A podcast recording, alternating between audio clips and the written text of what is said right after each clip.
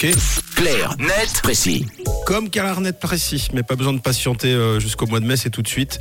On décrypte ensemble un sujet de société. Tom, tu nous emmènes donc ce matin sur le site archéologique de Pompéi, qui est le théâtre d'un étrange phénomène. Oui, ça fait plusieurs années que la direction du site à ciel ouvert reçoit de drôles de lettres, des lettres d'excuses accompagnées de fragments de ruines qui avaient été dérobés par des touristes lors de leur passage en Italie. Et c'est pas seulement une ou deux lettres, on parle quand même de plusieurs centaines de lettres ces 40 dernières années.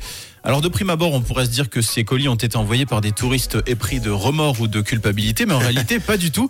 Tous pensent être victimes de malédiction. Et c'est lié à, à leur vol Oui, ils pensent que leur acte a engendré ce qui leur arrive de mauvais aujourd'hui dans leur vie.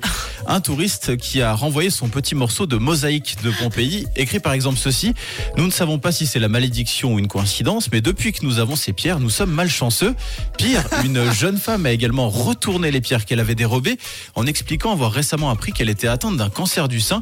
Et malgré l'avis de son médecin, elle est persuadée que son geste lui a porté malchance. Avec sa lettre, elle prie donc le musée d'accepter ses excuses et les pierres. Ah oui, ça prend de sacrées proportions quand même. Oui, et ça a le mérite d'animer le débat sur les réseaux sociaux entre ceux qui sont choqués et ceux qui s'en amusent.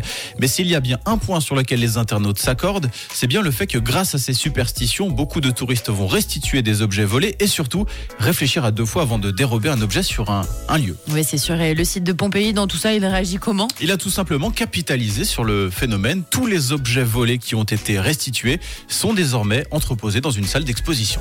Bah, moi, du coup, je vais ramener les gobelets en plastique de, de, de paléo et tout. Voilà. Pour, Tu euh, feras un musée chez toi. Merci Tom, c'est fou, c'est vraiment fou.